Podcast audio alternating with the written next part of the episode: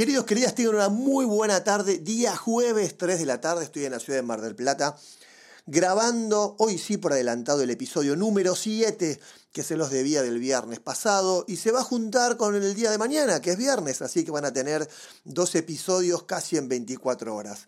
Ya en, distintas redes, en Twitter y en Instagram, hice, me hice cargo de, de esta demora, que como aclaré fueron por temas personales y temas profesionales, donde realmente no me pude hacer el huequito o el espacio para grabarles el podcast, que como ustedes saben no lo preprogramo, no, no hago una práctica, no tengo highlights, no me nace, lo, lo, empiezo a hacer, lo empiezo a hablar y empiezo como así como que hablo con ustedes acá uno al lado del otro.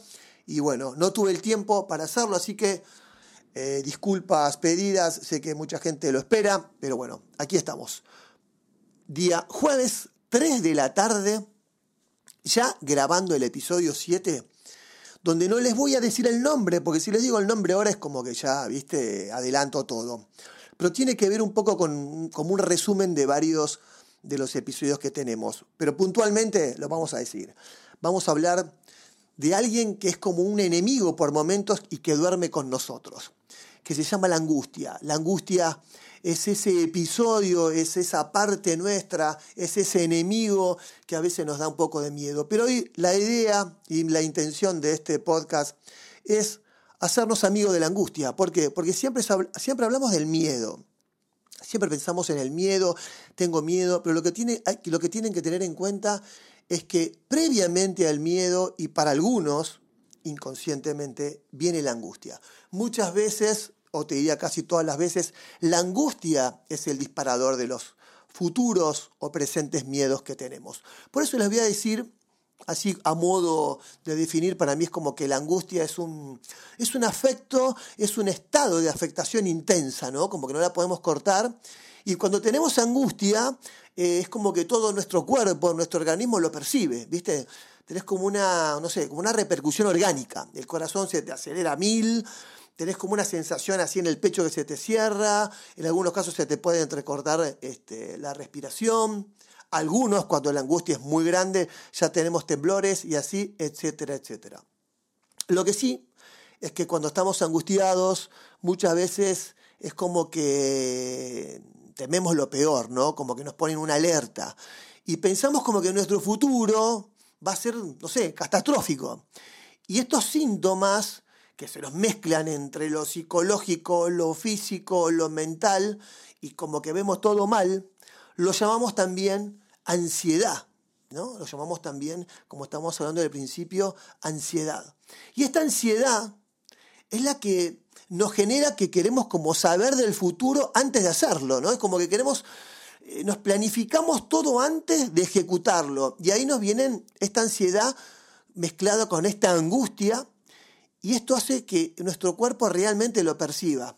Por eso lo llamamos angustia. Este exceso de ansiedad, este exceso de síntomas, lo vamos a llamar angustia. Pero pensemos, y es el objetivo de este podcast, que la angustia lo vemos siempre como algo negativo. Sin embargo, para mí, que es a donde apunto hoy, la angustia también tiene una función, vamos a decir, no sé, protectora, ¿no?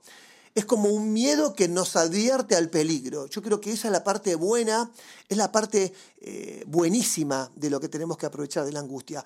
Por eso yo siempre digo que midiendo más allá de los niveles de angustia, hay niveles de angustia. Por ejemplo, yo les cuento algo de mi presente, desde el día de ayer, desde el día de miércoles, eh, estoy con esto de que, y lo pregunté en Twitter, y la verdad tuve un montón de contestaciones más del lado femenino que masculino, pregunté si no están pasando una etapa de que no querés que tus hijos sean grandes, ¿sí? Yo estoy en, ese, en esos días, como que no quiero que sean grandes. Y me contestaron muchas mujeres, que imagino madres, que me decían, Gaby, todo el tiempo, todo el tiempo, todos los días, y desde que van creciendo, y me imagino que así va a ser eh, por siempre. Pocos papás o pocos hombres me contestaron, pero los que contestaron dijeron sí, tengo momentos que sí, tengo momentos que no. Yo comparto un poco, me gusta compartir mi, tema personal con ustedes para que sea esto más, más real, más no tan analítico, sino de cosas que yo tengo experiencias. Y sí me pasa eso.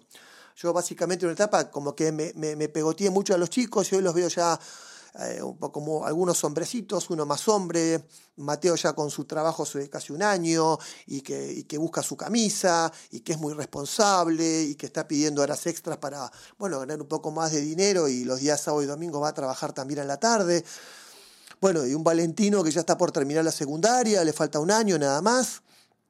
Y Gregorio en una etapa que está, bueno, está de novio hace bastantes meses y, uno lo ve crecer sentimentalmente y uno lo disfruta, pero en el fondo, en el pecho, siento como una pequeña, una mezcla de ansiedad por cómo avanza todo tan rápido y un poco de angustia. Por eso para mí esa es la angustia positiva, es la angustia que hay que disfrutar, es la angustia que hay que enfrentar.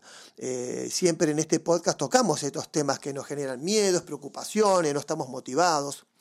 Y yo quiero decirles que, que no, gente, hay que darle vuelta a las cosas, hay que darle vuelta a las cosas. Yo también estoy en una etapa de un acompañamiento muy importante con mi mamá, que está muy bien de salud, pero es una persona grande, y estoy disfrutando, estoy disfrutando. A pesar de que tengo mis días como que me angustio, cuando la veo un poco molesta, o cuando caminamos por la calle y le cuesta un poco caminar y yo en broma la reto, o le hago chistes, me da como pequeñas angustias. Pero son lindas angustias, porque estoy ahí estoy al lado de ella. Así que yo les diría que analicen bien qué tipo de angustias tienen y recuerden que toda angustia está acompañada, en este caso, de un miedo. Yo les voy a contar brevemente una, una experiencia sumamente personal y casi entre comillas diría íntima, pero que se puede contar, obvio. Es que cuando yo era un posadolescente, 23 años, tenía mi, eh, mi segunda novia, eh, novia, novia, realmente estaba muy enamorado, es ese amor de súper joven, donde eh, le dedicas todo el tiempo a la persona y a pensar todo el tiempo, que eso eh, después no se te repite mucho en la vida porque empiezan las responsabilidades, empiezas a madurar y lo haces desde otro, desde otro lugar, pero ese momento es como único, que es lo que yo le digo a mi hijo Goyo, le digo que, que disfrute este momento de este noviazgo, su, su primer noviazgo largo, porque estas cosas son las que, que va a recordar toda su vida y que lo disfrute, que disfrute cada día, que disfrute cada cosa que haga, que ese es un poco el objetivo. Y lo que me pasó es que esta persona, después de dos años y medio, me dejó, no quiso estar más conmigo, no me quiso más, pero no fue algo que se veía venir, no, no, no, fue como quien te dice, te tocan el timbre, hola, sí, mira, venimos a cortar la luz, así, viste, de golpe.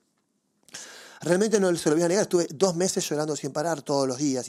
Iba por la calle y lloraba. Yo vivía en Mar del Plata en ese momento y iba a la costa a caminar y caminaba por la costa llorando y lloraba, lloraba, y estaba agotado. Y hasta que ahí me di cuenta, me di cuenta, obviamente que ni sabía si era angustia, si era dolor, si era amor, yo me sentía pésimo. Eh, un día dije, voy a llorar hasta que me canse de llorar. Y empecé a pensar cosas que me ponían más triste, que estaba con otra persona, imagínate las cosas que me imaginaba que hacía. También yo, viste, un masoquista extremo. Pero una mañana me levanté y te juro que me cansé. Ya no tenía lágrimas, no tenía los pulmones, no me daban más. Y ahí hice el corte. Ya mi día cambió. Por eso inconscientemente transformé ese dolor, esa angustia y ese miedo, ese miedo de me quedo solo, ese miedo de vacío, ese miedo de no va a volver a estar más conmigo, lo transformé en ya está, ya me cansé de, de tanto dolor, de tanta angustia, tanto miedo, tanto llanto, todo el día llorando. Y bueno, me dejó una enseñanza increíble. Por eso, antes que nada, yo quiero agradecerles muchísimo, y se los quiero decir, porque también hay otra variable. La gente hoy, lamentablemente, no se están diciendo todas las cosas. Se dicen todo lo malo, lo tóxico, se putean, se pelean, y las cosas buenas las dicen entre paréntesis, entre comillas, ¿sí? entre corchetes también si quieren. No, gente, digan las cosas. Yo les quiero decir abiertamente que me encanta hacer esto por ustedes, no para ustedes, por ustedes que todo el tiempo me escriben y me cuentan cosas muy íntimas de las que les está pasando y las comparten conmigo. Cosas que sí se pueden contar, porque acá no vamos a decir los nombres de nadie, gente que está, se ha quedado sin trabajo, gente que tiene más de 40 años sin trabajo, gente que se acaba de separar con uno o dos hijos y sin trabajo, o que se acaba de separar y no entienden nada. Eh, puntualmente más los hombres, un poco lo plantean mucho más esa, esa etapa, y que están buscando trabajo y no, se, no, no encuentran lo que ya hablamos en otro podcast, orientación, sentido, todo este mundo nuevo, toda esta forma nueva de buscar trabajo, las empresas también que buscan gente les cuesta contratar gente de 40, 50 años que son muy capaces y con mucha experiencia, apuntan a gente de 25, 30 años, eso te da mucho miedo y obviamente a una terrible angustia. Y me cuentan que van caminando o que salen a trotar escuchando mis podcasts para tratar de levantarles el ánimo, para tratar de conseguir un poco más de seguridad, para tratar de encontrar la llave a destrabar todo esto. Yo quiero que sepan que yo hago este podcast por eso. El día que yo no sienta más eso, no lo haré más. Así que se los quiero agradecer. Eh, realmente yo los quiero mucho, aunque suene raro a través de un micrófono, pero yo los quiero mucho porque aprecio mucho todos los mensajes y quiero que cada uno de ustedes saben que yo me tomo el tiempo de responderme a los 300, 400 y más también que recibo uno por uno de los mensajes. Eso a mí me hace bien, eso a mí me motiva y también me ayuda a visualizar más mis problemas, porque como ustedes tengo problemas también, tengo mis miedos, tengo mis angustias, como ya le conté lo de mis hijos, como ya le conté toda esta etapa nueva, yo ya voy a cumplir el año que viene 54 años y nunca tuve una crisis de los 30, de los 40, de los 50, creo que estoy en una pseudo crisis ahora porque tengo que hacer cambios. Gente, hay que hacer cambios, hay que innovar, hay que mutarse, hay que reinventarse en algún momento más allá de adaptarse, porque hay que enfrentar un montón de cosas. Así que este podcast es esto, vivir nosotros y la angustia, porque la angustia es un disparador de cosas. Así que no todas las angustias son negativas.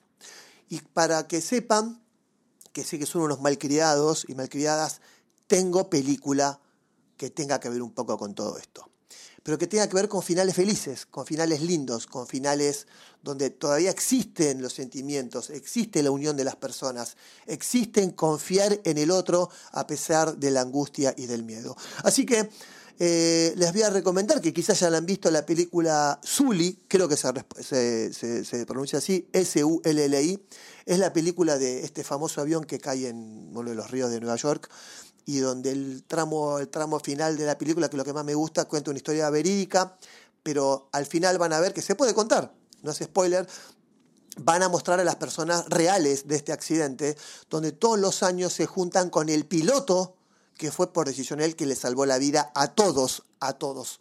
Este, realmente es un impacto fuertísimo, porque el mensaje es que cada persona hasta ese momento tenía un número, ¿eh? pasillo 21, eh, ventanilla 26, y a partir de estas juntadas que hacen por año, cada asiento empezó a tener un nombre de persona y una cara.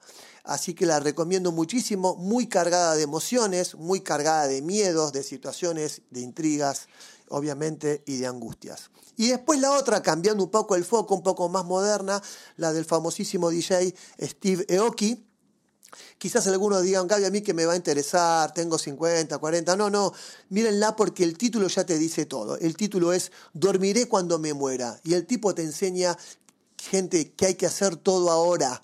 Porque después, como yo ya dije, te vas a morir. Chicos, chicas, en algún momento nos vamos a morir. Así que tenemos que hacer todo lo que podamos, lo que nos salga, lo que querramos, y probar y hacer y fracasar y angustiarnos y llorar y patalear y sentirnos unos losers y sentirnos que, wow, no nos salió bien, qué boludo que soy. No, gente, no vamos a ser ningún boludo. Eh, hay que hacer las cosas. Cuando uno se ve que es un boludo, el mensaje más positivo es, soy un boludo, pero estoy haciendo cosas. Que no es lo mismo que estar boludeando, que eso significa que no estoy haciendo nada. Así que lo que yo les voy a recomendar, todos los fucking días, pero todos los días cuando se levantan a la mañana, métanse en la cabeza y sean bien egoístas, bien egocéntricos, que ser egocéntrico no es malo, y digan, hoy por mí y mañana por mí. Y así hasta el final, hasta que nos llegue nuestro día y nuestro momento. Porque todo lo que hacemos es por nosotros. Y si esas cosas nos salen bien, obviamente que eso va a servir para nuestras parejas, nuestros padres, nuestros amigos, nuestros hijos pero tenemos que estar bien nosotros, tenemos que estar preparados. Así que gente, la angustia, tratémosla de dar la vuelta y analicen un poco más, porque a veces este mensaje de la angustia, ¿sí? No es siempre malo.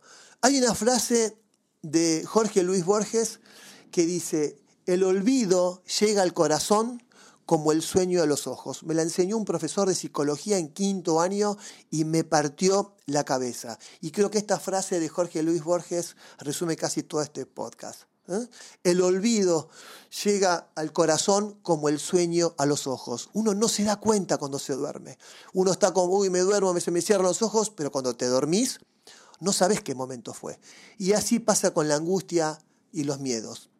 Si lo sabemos enfrentar, si lo sabemos manejar, vamos a poder darnos cuenta que un día desaparecieron o que en un momento desaparecieron. Dicho esto, Simplemente quiero agradecerles la paciencia, la buena onda que me esperaron toda esta semana.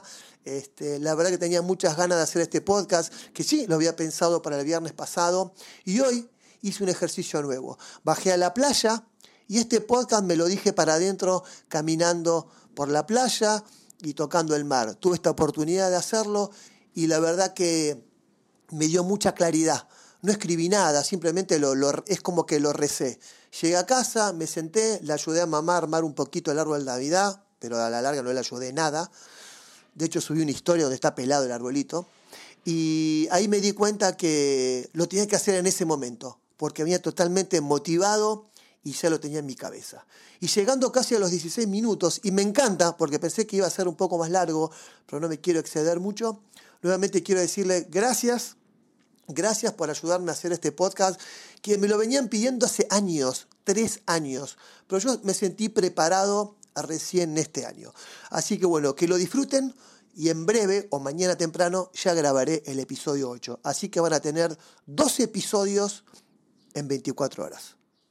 Beso grande, cuídense, cuiden la nave, porque de todo lo que hablamos en mis capítulos o episodios, lo principal es cuidar la nave, cuidar la salud, cuidar el cuerpo. Chau, loco.